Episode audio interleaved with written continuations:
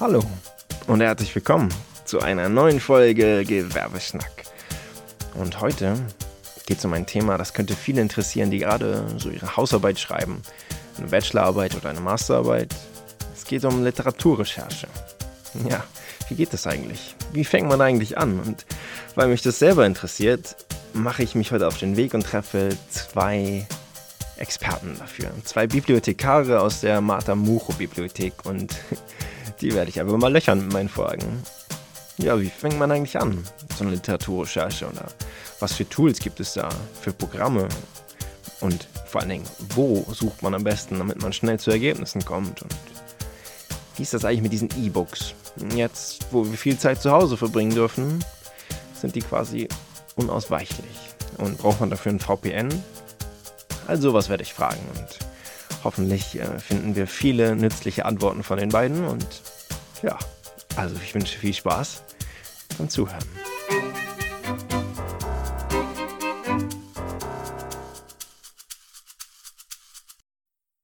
Ich freue mich heute. Heute ist das erste Podcast-Interview, was ich nicht live führe, Gesicht zu Gesicht, sondern das erste Mal heute über ja, Zoom digitales Tool, wie man das auch so schön kennt. Und äh, ich schaue in meinen Computer rein und sehe heute zwei Personen gleich. Auch das ist ein Novum. Und zwar kann ich hier herzlich willkommen heißen Frau Butcher und Herrn Trottenberg von der Martha Mucho Bibliothek. Sie sind beide Bibliothekare und kennen sich sehr gut aus in allen Themen, die um Literaturrecherche sich drehen. Ja, ich denke, also herzlich willkommen Sie beide. Es ist schön, Sie zu sehen. Beginnen wir einfach direkt. Ich frage mal einfach schon mal in den Raum die Situation Literaturrecherche. Ich brauche Literatur ja, für meine wissenschaftliche Hausarbeit, Bachelorarbeit, Masterarbeit. Die erste Frage, die ich an Sie habe, ist, wie gehe ich da sinnvoll strategisch vor? Haben Sie da vielleicht einen Tipp?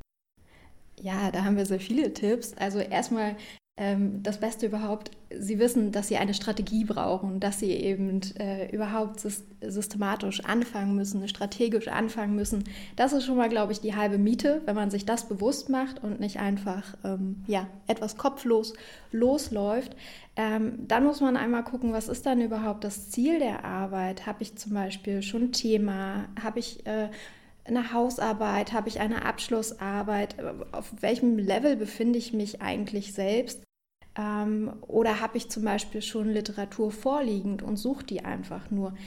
Ähm, ich würde vorschlagen, egal worum es sich handelt, fangen Sie am besten klein an. Das heißt, nicht zu viel Literatur, nicht zu viele Bibliotheken besuchen. Das kann ganz schnell demotivierend wirken. Und ähm, dokumentieren Sie einfach laufend. Das erspart sehr viel Arbeit und sehr viel Stress. Das heißt zum Beispiel auch, wenn Sie erstmal anfangen, in der Fachbibliothek nachzuschauen, ähm, dann können Sie da schon Ihre Rechercheergebnisse aufschreiben. Oder wenn Sie sagen, Sie möchten schon weiter recherchieren in anderen Bibliotheken und Sie kennen die Bibliotheken vielleicht noch gar nicht, dann ist es auch ganz gut, sich sowas aufzuschreiben. Nicht nur Signaturen, sondern vielleicht auch Öffnungszeiten oder beziehungsweise erstmal in welcher Bibliothek zum Beispiel ähm, ja, die Bücher oder Zeitschriften vorhanden sind, die Sie gesucht haben. Ah, okay. Wie ist es denn besser, wie ich vorgehe? Suche ich mir im Kopf erst ein Thema raus, überlege ich mir, über was ich schreiben möchte und habe dann vielleicht auch schon eine These? Oder soll ich zuerst mit der Literaturrecherche anfangen und dann mir daraus quasi meine Themen und Thesen suchen? Was ist schlauer? Ja, wenn ich mich da mal einschalten darf, erstmal Hallo. Äh, das Wichtigste vielleicht vorab wäre, dass man in seiner eigenen Bibliothek, wo man Ansprechpartner äh, hat, dass man da erstmal äh, fragt. Dass man seinen Bibliothekar, seine Bibliothekarin anspricht, anmailt, anruft und erstmal Fragen klärt, weil man ganz, ganz viele Sachen zum Beispiel von zu Hause machen kann mit elektronischen Zeitschriften, mit E-Books, wo man erstmal gar nicht so viele Bibliotheken aufsuchen muss und gar nicht so viel Wege bestreiten muss, sondern dass man erstmal schon ganz viel hat, auf das man so zugreifen kann. Und wenn man nicht so recht weiß, wie man da den Zugriff bekommt, dann fragt man am besten jemand, der sich damit auskennt. Das wären wir und man kann uns jederzeit irgendwie, wie gesagt, anmailen, anrufen, ansprechen. Ansprechen ist im Moment leider nicht so einfach wie normalerweise, aber wir helfen jederzeit gerne. Also das ist vielleicht der wichtigste Tipp überhaupt, äh, mit den Leuten reden. Da kann man sich auch immer direkt an sie wenden. Natürlich. Und äh, wie ist das mit den, äh, mit den Thesen und den Themen? Soll ich die mir zuerst überlegen oder ist es schlauer, erst die Literaturrecherche gemacht zu haben? Naja, es ist ja auch gar nicht so einfach und es kommt ja auch darauf an, was äh, für eine Arbeit Sie haben. Also manchmal hat man ja einfach noch gar kein Thema. Das heißt, wenn Sie ein Thema haben und schon Thesen haben, dann ist es natürlich gut, wenn Sie dort gezielt nachschauen. Aber wenn Sie das noch gar nicht haben, dann müssen Sie natürlich erstmal zwangsläufig weiter schauen. Und manchmal ist es auch gar nicht so schlecht, wenn man zwar Thesen oder Themen hat, sich dann noch mal ein bisschen links und rechts zu orientieren. Ah, also dass man nicht quasi nach Bestätigung in der Literatur sucht, nach seiner eigenen Idee. Ganz genau. Genau, wenn man zu früh die These formuliert, dann legt man sich vielleicht auch zu früh schon auf ein Ergebnis fest, äh, weil man ja eigentlich in der Regel gerne seine These bestätigen möchte und dann nicht mehr ganz so frei ist, äh, ja, wie das Thema das möglicherweise erfordert. Okay, also erstmal eher frei rangehen, nicht so sehr mit eigenen Erwartungen und eigenen Thesen herangehen. Ja, Grundlagen schaffen, ne? Grundlagen schaffen, ja. Dafür gibt es dann eben auch noch, noch zwei verschiedene äh, äh, Ansätze. Ein Ansatz ist natürlich irgendwie Klassiker zu dem Thema, ein, Lehrbuch, äh, das erstmal den, die Grundlage schafft. Und das zweite wäre dann Aktuelles zu dem Thema. Das wären wahrscheinlich eher Zeitschriftenaufsätze, weil die häufig dann doch aktueller sind als Bücher. Äh, also je nachdem, was man da sucht, aber man findet eben aktuellere Sachen in der Regel und das hat den Vorteil, die sind dann eben nur drei Seiten und nicht 30. Äh, da kriegt man vielleicht dann auch schnell mal irgendwie aktuelle Ansätze zu einem Thema. Ja, und wie schafft man es da, den Überblick zu behalten bei der Literaturrecherche, wenn man quasi so am Suchen ist? Kann ja auch sein, dass man viele Bücher da sieht. Gibt es da vielleicht ein Tool oder empfehlen Sie eine Methode, wie man das so ordnet, dass man später auch alles wieder gut wiederfindet? Also das ist natürlich auch wieder Geschmackssache. Also es gibt einige, die arbeiten äh, gerne ähm, mit Papier, das heißt, sie haben zum Beispiel Karteikarten oder ähm, haben das online oder haben Word-Dokumente, Excel-Tabellen. Es gibt Liter Literaturverwaltungsprogramme, ähm, etwas, was ich empfehle oder was wir auch empfehlen, ähm, ist auch der Katalog Plus. Also dort, wenn man dort recherchiert und sich anmeldet, dann kann man sich auch Merklisten zusammenstellen. Man kann sich sogar einzelne Listen zusammenstellen. Die könnte man ja auch nach Themen sortieren oder nach Thesen oder ähm, oder nach Kapiteln. Da kann man sich ähm, die Literatur speichern. Da hat man dann natürlich, weiß man natürlich dann gleich, wo man sie findet. Man kann sie ähm, auch eben exportieren in Literaturverwaltungsprogramme wie Citavi. Man kann sie sich per Mail schicken. Ähm, man kann sie aber auch ganz klassisch dann drucken. Und so hat man äh, quasi ein Tool, mit dem man ähm, arbeiten kann. Genau. Vielleicht sagen wir erstmal, was der Katalog Plus ist. Ja, das ist eine gute Frage. Ich, ich kenne jetzt zum Beispiel Beluga und den Campus-Katalog von der Stabi. Und was ist Katalog Plus? Also der äh, Campus-Katalog ist der herkömmliche Katalog, wo einfach nur die Bücher verzeichnet sind.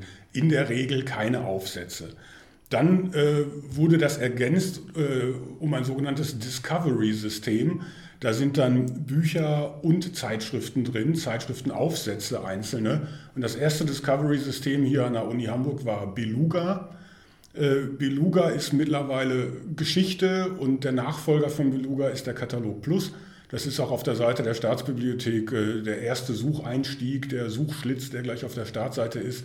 Das ist Katalog Plus.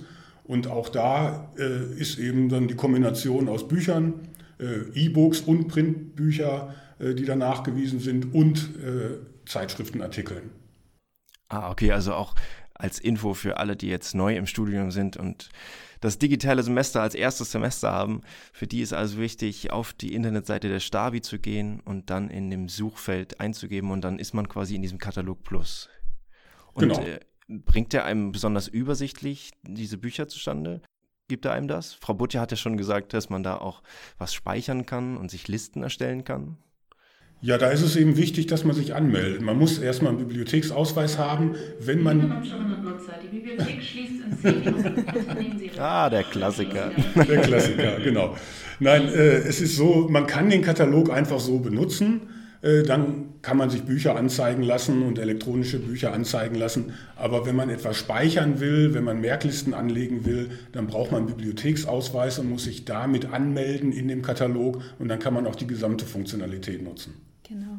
Aber auch hier ist es so, dass das Geschmackssache ist und man merkt auch daran, äh, wer wann angefangen hat zu studieren. Also bei Ihnen zum Beispiel hat man gemerkt, Sie haben Beluga präsent. Das heißt, Sie haben früher angefangen zu studieren, ähm, weil es den Katalog Plus noch gar nicht so lange gibt. Ähm, er orientiert sich aber eher an ähm, neuesten Studien. Das heißt, er sieht ein bisschen innovativer und aus und soll ein bisschen äh, intuitiver sein. Das heißt zum Beispiel, ähm, ähm, Campus-Katalog finden viele Nutzer die Trefferanalyse nicht. Das heißt zum Beispiel das Eingrenzen auf Medienart, auf Sprache. Äh, das ist in, ähm, im Katalog Plus anders. Da sieht man zum Beispiel rechts, kann man auf den Standort filtern, zum Beispiel Matamucho-Bibliothek. Man kann die Medienart eingrenzen, wenn man zum Beispiel weiß, ich möchte gleich ein E-Book oder ich möchte einen Artikel haben oder ganz klassisch äh, eben die Monographie ähm, oder Sprachen kann man auch gleich eingrenzen. Man kann ähm, das Erscheinungsjahr eingrenzen. Also da gibt es ganz viele Möglichkeiten. Da muss man auch ein bisschen schauen, äh, womit kann man selber gut arbeiten, was entspricht so dem eigenen Geschmack, der eigenen Arbeitsweise und vor allen Dingen muss man da auch ein bisschen Geduld mitbringen. Ähm, das ist was, was ich immer ganz gerne sage. Ähm, das Recherchieren muss auch gelernt werden. Also da Geduld mit sich selbst, mit dem Thema und auch Zeit einplanen. Und wie gesagt, uns immer gerne fragen. Wir würden normalerweise auch Rechercheschulungen anbieten. Das machen wir eigentlich zweimal im Monat. Im Moment dürfen wir solche Veranstaltungen leider nicht durchführen. Aber äh, das ist eigentlich mit unser Kerngeschäft. Ah, aber dadurch äh, kamen wir ja vielleicht mit diesem Podcast genug Informationen, Absolut. die so einen kleinen Teil von diesen Schulungen abbilden. Ja, das hoffen hm. wir. Frau Butja hat gerade darüber gesprochen, dass es gelernt sein will, Literaturrecherche zu betreiben. Ja, da frage ich mich, wie kann man eigentlich relevante Literatur von irrelevanter Literatur, also für das eigene Vorhaben, unterscheiden? Gibt es da Tipps und Tricks? Also grundsätzlich kann man natürlich sagen, dass ein, ein wissenschaftlicher Text, der selber viele Quellen aufweist, äh, sehr wahrscheinlich eher zuverlässig ist als ein, ein Text, wo am Ende äh, irgendwie zwei Hinweise sind. Ne, man versucht eben, äh, sich zu orientieren an, an bekannten Verlagen, äh, an renommierten Zeitschriften und äh, wenn man jetzt irgendwas findet, was einfach so im Internet ist und wo eben eher zweifelhafte Quellen sind, die man nicht wirklich nachvollziehen kann, äh, dann ist das mit Vorsicht zu genießen. Äh, aber es gibt natürlich Hinweise, äh, der, der Umfang ist, ist ein Hinweis, was hat der Verfasser, die Verfasserin, was, die, was hat die bislang oder der bislang noch an anderen Sachen publiziert. Äh, da kann man sich schon einen Eindruck verschaffen, hat die Person irgendwo an der Universität irgendwas veröffentlicht oder äh Genau, oder wurde zum Beispiel auch, auch die Person oder die Literatur bereits in Seminaren als Literaturangabe ähm, äh, gegeben? Oder wird sie halt besonders oft zitiert? Oder genau ist sie in einschlägigen Fachzeitschriften ähm, erwähnt oder Konferenzbeiträgen. Ähm, aber es bringt auch was für das eigene Thema, um zu gucken, ob das relevant ist, äh, einmal ins Inhaltsverzeichnis zu gucken oder in den Abstract oder nach den Schlagwörtern zu gucken, ob das so zu meinem Thema passt. Ich glaube, Thema Schlagwort wollte ich eh nochmal drauf eingehen. Äh, bei der Recherche äh, ist ein, ist ein Medium jetzt wirklich sehr passend für meine Frage oder nicht. Da gibt es eben dann in, in den Katalogen häufig verschiedene Einstellungsmöglichkeiten. Und wenn wir Re Rechercheschulungen durchführen, dann stellen wir fest, dass äh, die Teilnehmer teilweise willkürlich Schlagwort eingeben als Voreinstellung oder Stichwort eingeben als Voreinstellung und den Unterschied gar nicht kennen. Was ist denn ein Schlagwort? Was ist ein Stichwort? Ja, das interessiert mich auch. mal so als, als äh, fiktives Beispiel sagen wir mal, also ein Stichwort ist einfach ein Wort aus dem Titel. So. Und ein Schlagwort ist intellektuell vergeben. Und wenn ich mal ein Beispiel jetzt konstruiere, dann wäre das so, ein Buch hat im Titel das Wort Hospital, das zweite Buch hat im Titel das Wort Klinik und das dritte hat im Titel das Wort Krankenhäuser. Und jetzt gebe ich Krankenhaus ein und finde keins von den drei Büchern. Dann kommt ein Bibliothekar oder ein Fachreferent oder ein Datenbankmitarbeiter von einem großen Anbieter und die gucken dann in eine vorgegebene Wortliste, ein sogenannter Thesaurus, den gibt es für jedes Fachgebiet, Thesaurus Erziehungswissenschaft, Thesaurus Medizin. Und da steht dann drin zum Beispiel für das Wort Hospital benutze Krankenhaus, für das Wort Klinik benutze Krankenhaus, für Plural Krankenhäuser benutze Singular Krankenhaus. Und diese Person vergibt dann das Schlagwort Krankenhaus für jedes dieser drei Bücher. Und wenn ich jetzt nach Krankenhaus suche, finde ich alle drei.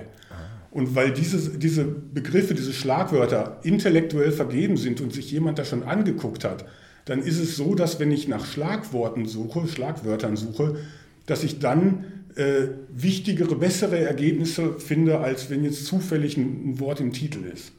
Und woher finde ich diese Schlagworte für mein Thema? In Datenbanken sind die ganz häufig schon mit angegeben, äh, welche, welche Begriffe in der Schlagwortliste sind und äh, welche nicht. Das heißt, äh, es ist ganz hilfreich, wenn man eine Fachdatenbank zu seinem jeweiligen Fach äh, benutzt, um da nach Aufsätzen, äh, nach Büchern, nach Zeitschriftenartikeln zu suchen. Und da kann man dann häufig ein Schlagwort auswählen und sich dann eine Liste anzeigen lassen von den Schlagwörtern, die in dem Fach vergeben werden. Okay. Ich gehe in diese Datenbank, suche das Schlagwort zu meinem Thema und dann gebe ich das da ein. Genau. Und dann lasse ich mir alles anzeigen, was eben dieses Schlagwort oder eine Kombination aus mehreren Schlagwörtern äh, beinhaltet. Wo wir schon mal bei der Suchzeile sind, gibt es da so kleine Tipps und Tricks mit Zeichen zum Beispiel, wie man noch gezielter suchen kann? zum Beispiel ein Plus oder ein Komma oder wie, wie unterscheidet man mehrere Schlagwörter? Also Zeichen sind, sind ein heikles Thema, weil Zeichen auch eine große Hürde sein können. Wenn man zum Beispiel im Campus-Katalog ein Buch aus unserer Bibliothek findet, dann hat dieses Buch häufig einen Schrägstrich in der Signatur. So eine typische Signatur wäre J35-10014. Einfach mal so. Wenn ich das jetzt eingebe in den Suchschlitz, äh, und ich, schreibe, ich suche Signatur und gebe J, J35-10014 ein, dann finde ich das Buch nicht. Weil der Schrägstrich sagt, an dieser Stelle höre ich auf zu suchen. Das heißt, der sucht nur nach J35 und nicht mehr nach irgendwas, was danach kommt. Deshalb sollte man immer sehr vorsichtig sein, wenn man Sonderzeichen eingibt. Die sollte man am besten komplett weglassen, wenn man nicht weiß, was sie bedeuten. Hilfreich ist ein Sternchen am Ende, weil das immer alles sucht, was länger ist. Ah, ein Sternchen. Ein Sternchen oder ein Fragezeichen. Das ist äh, von Datenbank zu Datenbank verschieden. Was macht das Fragezeichen? Im Campus-Katalog funktioniert beides. Das gleiche. Aber es gibt dann noch Möglichkeiten mit, mit, mit N und Prozent. Und wenn ich zwei Begriffe eingebe und ich schreibe dann N-3, äh, dann heißt das, er zeigt mir nur, nur Treffer an, wo diese Wörter nicht weiter als drei Wörter auseinander sind. Äh, da gibt es äh, ganz fantastische Möglichkeiten, allerdings in jedem Katalog, jeder Datenbank wieder andere. Da muss man einmal in die Hilfe gucken. Genau, aber auch hier gilt, weniger ist mehr. Das heißt, erstmal sollten, sollten die Grundlagen stimmen. Das heißt, zum Beispiel äh, etwas, was mir ganz oft in unseren Rechercheschulungen begegnet ist, dass ähm, Studierende in die einfache Suchleiste einfach die komplette Quelle eingeben. Das heißt, sie geben Titel, Autor, Ja ein, am besten noch den Verlag. Das funktioniert natürlich nicht. Da muss man ein bisschen schauen, ähm, man kann da einiges auswählen. Zum Beispiel kann man die Person auswählen, man kann den Verlag auswählen, man kann äh, das Titelstichwort, wie Herr Trottenberg ja schon gesagt hat, auswählen. Aber alles einfach wie zum Beispiel bei Google eingeben geht nicht. Das heißt, man muss erstmal gucken, ähm, wie funktioniert überhaupt das und wie, welche Treffer werden mir damit angezeigt. Und dann kann man auch peu à peu weitergehen. Dann kann man zum Beispiel Suchen auch kombinieren oder kann sich dann eben äh, anhand der Schlagworte langhangeln ähm, oder auch Suchschlüssel nehmen. Okay, also um es möglich einfach zu halten, merken wir uns mal das Sternchen. es gibt auch noch, noch einen grundlegenden Trick, äh, so wenig wie möglich eingeben. Genau. Das heißt, wenn ich, wenn ich ein, ein, äh, ein und eingebe, das kann ich mir sparen. Im, Im, Hintergrund ist eine Datenbank, die hat sogenannte Stoppwörter und sagt, alle Wörter, die zu häufig sind, die suche ich sowieso nicht. Wenn ich mich aber dabei vertippe, wenn ich jetzt des schreibe statt der, dann finde ich es nachher nicht. Wenn ich aber alles einfach weglasse, alle Artikel, Präpositionen und so weiter, dann minimiere ich die Fehleranfälligkeit. Okay, also weniger ist mehr, das merken wir uns mal, das ist ein guter Tipp. Und mh, mm, was mich aber auch sehr interessiert, wenn wir Literaturrecherche machen und jetzt in diesem Semester alle zu Hause sein müssen, digital, Wie ist das mit den E-Books? Wie habe ich einen äh, leichten Zugriff auf E-Books und woran erkenne ich, dass ich mir E-Books äh, runterladen kann, angucken kann? Genau, erstmal ist es ganz wichtig ähm, zu schauen, wo man E-Books überhaupt findet, also wo sie nachgewiesen sind. Sie sind zum Beispiel nicht in Teilkatalogen nachgewiesen. Es gibt ja den Teilkatalog Matamucho Bibliothek. Dort sind vor allen Dingen die physischen Bestände, also das, was wir hier wirklich vor Ort im Regal haben, nachgewiesen. Das heißt, auch hier könnte man den Campus-Katalog nehmen, den Katalog Plus. Dort sind eben E-Books nachgewiesen. Ähm, wichtig ist, dass man sich eben im Campusnetz befindet. Ähm, E-Medien werden nämlich für den gesamten Campus lizenziert, das heißt so circa für 46.000 Nutzende. Ähm, Genau, und dafür muss man eben ähm, sich im Campusnetz befinden. Für die Recherche noch nicht, um nachher darauf zugreifen genau, zu können. Genau, um, um den Zugriff zu haben. Für die Recherche natürlich ist das alles frei zugänglich, aber es ist natürlich deprimierend, wenn man darauf, also wenn man auf den Link klickt, Vollzugang und dann äh, funktioniert das nicht. Was natürlich auch eine Möglichkeit ist, dass ähm, dass der Bibliotheksausweis abgefragt wird. Also man klickt auf den Link ähm, Volltextzugang, wenn man dann das E-Book gefunden hat, das man haben möchte. Und dann muss man die Nummer von seinem Bibliotheksausweis äh, genau eingeben und das Passwort. Genau, das ist so eine. Was man, was man wissen sollte, ist, dass es nicht diesen einen E-Book-Zugang gibt. Es gibt ganz, ganz viele verschiedene Anbieter, ganz verschiedene Plattformen, die alle unterschiedliche Dinge ermöglichen. Es gibt manche, die lassen zu, dass man einfach per PDF das gesamte E-Book runterlädt. Andere sind sehr restriktiv, dann kann man sich das nur mit dem Flashplayer am Bildschirm angucken. Äh, dieses Digital Rights Management ist bei allen sehr, sehr unterschiedlich. Bei manchen muss man einen Account beim Verlag anlegen, damit man 20 Seiten ausdrucken kann und so weiter. Äh, man kann nicht sagen, äh, E-Book-Nutzung funktioniert so und so. Wir versuchen immer Lizenzen zu kaufen, die mehrere Sachen ermöglichen, dass mehrere Leute gleichzeitig darauf zugreifen können. Die sind aber natürlich teurer als so eine Single-User-Lizenz, wo nur eine Person gleichzeitig darauf zugreifen kann. Wenn man so eine Single-User-Lizenz hat, dann muss man eben warten, bis der Nutzer, der gerade das Buch geöffnet hat, es wieder schließt, damit man selber als nächster darauf zugreifen kann. Also es ist äh, sehr heikel, die Nutzung von E-Books, die kann man nicht verallgemeinern. Ah, und wie ist das? Kann ich zu Hause in meinem heimischen WLAN einfach so auf die meisten E-Books zugreifen in den Datenbanken? Oder brauche ich da diesen VPN?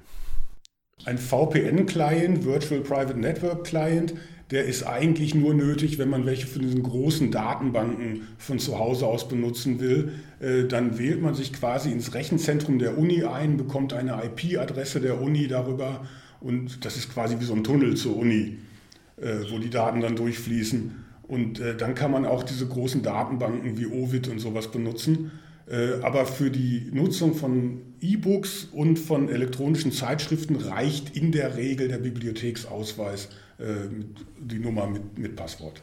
Ah, perfekt. Es sei denn, man will sehr viele E-Books äh, eben anschauen. Ähm, und teilweise herunterladen, dann müsste man halt jedes Mal die Nummer von seinem Bibliotheksausweis eingeben.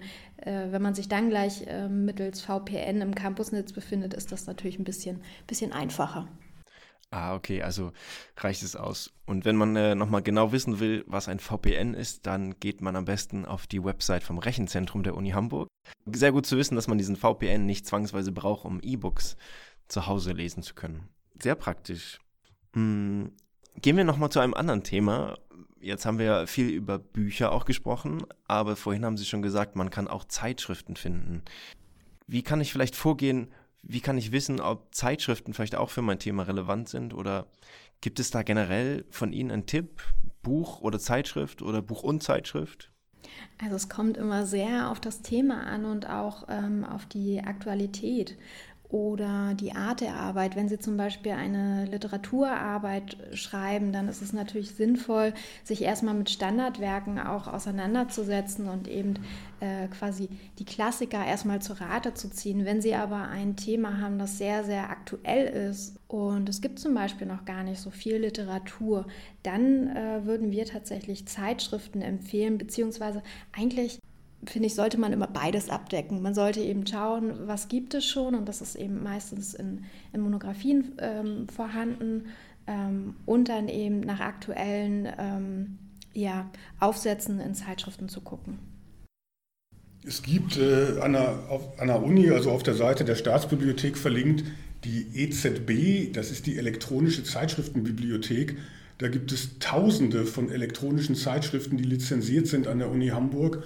Und äh, da kann man eben auch nach Gebieten suchen, äh, sich, sich anzeigen lassen, welche, welche Zeitschrift äh, gibt es zu meinem Fachgebiet.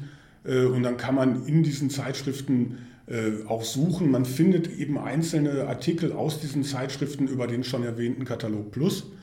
Äh, man findet auch Artikel aus diesen Zeitschriften in Fachdatenbanken. Im Zweifel würde ich dazu raten, eher eine Fachdatenbank zu nutzen, weil man da viel spezieller suchen kann, zum Beispiel eben, wie gesagt, nach so einer Schlagwortliste, die diese jeweilige Datenbank benutzt. Das kann der Katalog Plus natürlich nicht leisten. Äh, dass der, wenn es verschiedene Schlagwortlisten in verschiedenen Datenbanken äh, gibt, dass der dann äh, die alle abbildet. Was ist zum Beispiel so eine Fachdatenbank? Die FIS-Bildung, Fachinformationssystem Bildung, wäre eine für die Erziehungswissenschaft. Da findet man ganz viele Bücher, Zeitschriftenaufsätze, teilweise Links auf Volltexte zu erziehungswissenschaftlichen Themen. Ah, man gibt also bei Google FIS-Bildung ein und dann kommt man auf diese Datenbank und kann dann darin suchen, wie im Katalog Plus. Es muss gar nicht Google sein, sondern Sie können einfach auf unserer Webseite schauen. Da haben wir auch einen extra Punkt Literatursuche. Da sind zum Beispiel Datenbanken verlinkt. Da sind auch die Kataloge, von denen wir jetzt die ganze Zeit sprechen, nochmal verlinkt. Die FIS-Bildung natürlich auch. Dort ist auch extra nochmal aufgeteilt, Datenbank für Erziehungswissenschaft, für Bewegungswissenschaft, für Psychologie. Aber man kann eben, wie gesagt, auch auf die Seite der Stabi und dort unter Fachinformation ähm, eben die Zeitschriften und die Datenbanken äh, für das jeweilige Fach eben auch einsehen. Genau, was ich gerade sagte zu der Zeitschriften, elektronischen Zeitschriftendatenbank, da gibt es auch noch eine, eine äh, analog eine eine Datenbank für Datenbanken oder ein Verzeichnis für Datenbanken. Das ist das DBIS, das Datenbankinformationssystem. Da kann ich mir auch alle Fachdatenbanken zu meinem Fach anzeigen lassen.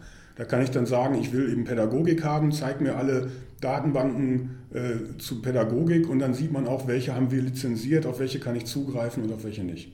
Ah, äh, praktischerweise für unsere Zuhörer zu Hause haben wir die Links in Spotify in der Beschreibung mit drin. Die Links zum Beispiel zur Matamucho Bibliothek oder zur Campus Plus. Da kann man ganz einfach draufklicken und dann äh, ist man direkt da. Ja, perfekt. Ich habe noch eine abschließende Frage, um das Thema rund zu machen quasi. Wir haben angefangen mit, wie organisiere ich mich eigentlich bei der Literaturrecherche? Und zum Ende können wir dazu kommen nochmal, wie schaffe ich das mit einem Programm? Gibt es da, so, ich habe Citavi gehört, EndNote, Zotero. Ist das empfehlenswert, mit so einem Programm Literaturrecherche zu machen? Absolut. Äh, so ein Programm kann einem ganz, ganz viel abnehmen. Äh, man kann in Citavi beispielsweise, kann man schon die Struktur seiner Arbeit mit Einleitung, Hauptteil, verschiedenen Unterteilen äh, eingeben und dann jede, jedes Buch oder jeden Aufsatz, den man gefunden hat, kann man dann auch schon einem Kapitel äh, zuweisen, sodass man dann nachher, wenn man tatsächlich die Arbeit schreibt, wirklich sich nur noch mit den Sachen auseinandersetzen muss, die gerade in dem Kapitel relevant sind. Äh, man kann eben alles, was man während seiner gesamten Recherche äh, gefunden hat, kann man, äh, äh, da kann man Anmerkungen zu verfassen und die kann man nachher dann durchsuchen. Äh, es ist fast schon fahrlässig, solche Hilfsmittel nicht zu benutzen. Es gibt sogar so ganz kleine Sachen wie Sotero BIP, das ist einfach eine Website, da kann ich Literatur eingeben, also eine ISBN von einem Buch beispielsweise, dann kriege ich die richtige äh, Zitierweise, kriege ich es angezeigt und kann es dann, dann runterladen als, äh, also die Literaturangabe runterladen. Und da kann ich mir schon eine, eine Literaturliste erstellen, einfach mit einem, mit einem Tool, einfach auf einer Website. Da brauche ich nichts zu installieren. Aber es, die sind ganz mächtig, diese Programme zum Teil. Wir bieten normalerweise ja auch Schulungen dafür an. Aber es gibt auch ganz viele Online-Tutorials. Man findet auf YouTube äh, ganz viele Einstiege zu Citavi beispielsweise. Äh, das ist schon wirklich ein, ein klasse Werkzeug. Und das Gute an Citavi ist eben auch, dass man damit eben äh, relevante Informationen gleich komprimiert hat. Das heißt, man hat, man muss nicht nachher nochmal die ISBN nachschauen, man muss nicht nachher nochmal die Seitenzahlen nachschauen, weil man sich die nirgends notiert hat. Also das ist ganz gut, dass man da sofort alles komprimiert hat, was man nachher braucht. Ähm, und gerade äh, ja, das Literaturverzeichnis zieht ja doch nochmal mhm. ordentlich Nerven und äh, kann auch mal ganz äh, äh, zeitlich relevant sein. Das sollte man nicht auf den letzten Drücker machen. Vor allen Dingen in einer Masterarbeit mit 50, 60 Quellen und dann ist es mit einem Klick fertig. Das ist schon ziemlich schön, ja. Und, genau. und man kann dann auswählen, welcher Zitationsstil das sein soll. Da gibt es ja auch äh, etliche verschiedene und äh, da kann man dann einfach per, per Knopfdruck äh, hin und her wechseln zwischen verschiedenen. Und äh, für diejenigen, die das jetzt noch nie benutzt haben, es aber gerne benutzen wollen, Sie haben gerade YouTube-Videos angesprochen. Gibt es von der Uni Hamburg auch Schulungsangebote online, digital? Äh, sind in Arbeit. Die Stabi äh, macht so, will einige Filme erstellen, haben sie zumindest angekündigt. Aber man kann einfach auf die Seite von Citavi gehen. Die haben eigene Videos, äh, ah, okay. deutschsprachige Videos. Ne? Das ist ja ein Schweizer Projekt. Äh, da gibt es äh, Tutorials. Äh, das ist auf jeden Fall schon hilfreich genug. Perfekt. Und dann war hoffentlich auch dieser Podcast hilfreich um so ein bisschen reinzukommen. Vielleicht das auch, schön. vielleicht auch mit der Literaturrecherche anzufangen. Aber zum Abschluss noch den einen ganz wichtigen Punkt, dass man bei allen Fragen, die man so hat, sich immer gerne an die Bibliotheken wenden kann. Das hätte ich jetzt auch selber nochmal gesagt am Ende. Denn äh, natürlich, woher soll man das alles wissen? Und gerade wenn jetzt die ganzen Erstsemester noch nicht mal eine Einführung bekommen haben und mal die Bibliothek gesehen haben, äh, Schwellenangst abbauen. Das ist hier kein Heiligtum, man kann hier einfach reingehen. Also kann man im Moment leider nicht, weil wir reservierte Arbeitsplätze nur anbieten. Aber man kann uns jederzeit ansprechen, per Mail, per Telefon. Genau, und fragen Sie gern alles. Also wie mein Kollege gesagt hat, äh, Sie wissen ja vorher noch ganz viel nicht und deswegen fragen Sie einfach alles, was Sie auf dem Herzen haben, was Sie gerne wissen möchten. Es gibt keine dummen Fragen. ja, ich kenne das Gefühl, dass man sich so denkt, ach, die Frage ist so einfach, die, die lohnt sich doch jetzt nicht zu fragen, das muss ich doch irgendwie selbst erklärend selber rausfinden. Genau, aber das meine ich halt mit, das muss man erst lernen, da muss man auch Geduld mit sich selber haben. Also von daher ruhig fragen, ruhig auch Sachen ausprobieren, ähm, zum Beispiel bei der Recherche und dann äh, auch gerne mit konkreten Problemen auf uns zukommen und dann nochmal nachfragen. Perfekt. Dafür, dafür ist es gut, ausgebildete Bibliothekare als Ansprechpartner zu haben. Also per E-Mail, per Telefon, alles ist möglich. Genau. Sehr schön. Ja, das ist doch perfekt. Dann äh, vielen, vielen Dank für das äh, schöne Gespräch. Sehr gerne. Ja, vielen Und, Dank. Äh, allen anderen, die zuhören, weiterhin ja, ganz viel Erfolg bei der Literaturrecherche. Am besten einfach anfangen und jetzt weiß man, wie es einfach geht. Ja, und damit sind wir auch schon am Ende dieser Folge angekommen. Ganz besonders hilfreich könnten ja die Links sein, die wir noch in der Podcast-Beschreibung haben. Und die haben Herr Trottenberg und Frau Butja zusammengestellt.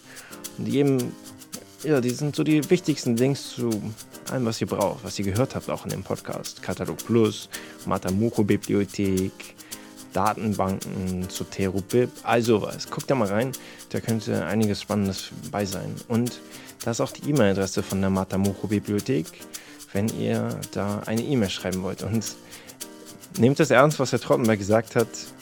Einfach, keine Frage ist äh, zu, zu einfach. Einfach schreiben. Die freuen sich, wenn sie eure Fragen beantworten können. Und ähm, wenn wir, wenn wir euch noch Fragen beantworten können, könnt ihr jetzt auch sehr gerne schreiben. Entweder bei Instagram, Gewerbeschnack, das, da findet man uns leicht. Oder ihr klickt einfach auf den Link für die Mail und schreibt uns an podcast.gewerbeschnack.com. Und dann bekomme ich eine Mail von euch und kann sie beantworten. Zum Beispiel, wenn ihr ah ja, mal ein Thema vorschlagen wollt. Vielleicht habt ihr ein Thema, wo ihr denkt, so, oh, da würde ich gerne mal was drüber hören. Per, mach dich mal auf den Weg, recherchiere mal, was ist da los und dann, ja, mit etwas Glück kommt dann eine Folge dazu. Und wer jetzt noch das Bedürfnis mal hat, sich auszutauschen mit anderen, dafür gibt es am 15. Januar von FSR eine Austauschveranstaltung, wo alle hinkommen können, die mal so ein bisschen Dampf lassen, lassen wollen oder andere einfach kennenlernen wollen. So, ja. 15. Januar. Da könnt ihr auf unserer FSR Gewerbelehrern-Website auch nähere Infos zu finden. Und ja, wie es, wie es sich für jede gute Podcast-Folge gehört, gibt es ein dickes Dankeschön, vor allen Dingen an Dennis.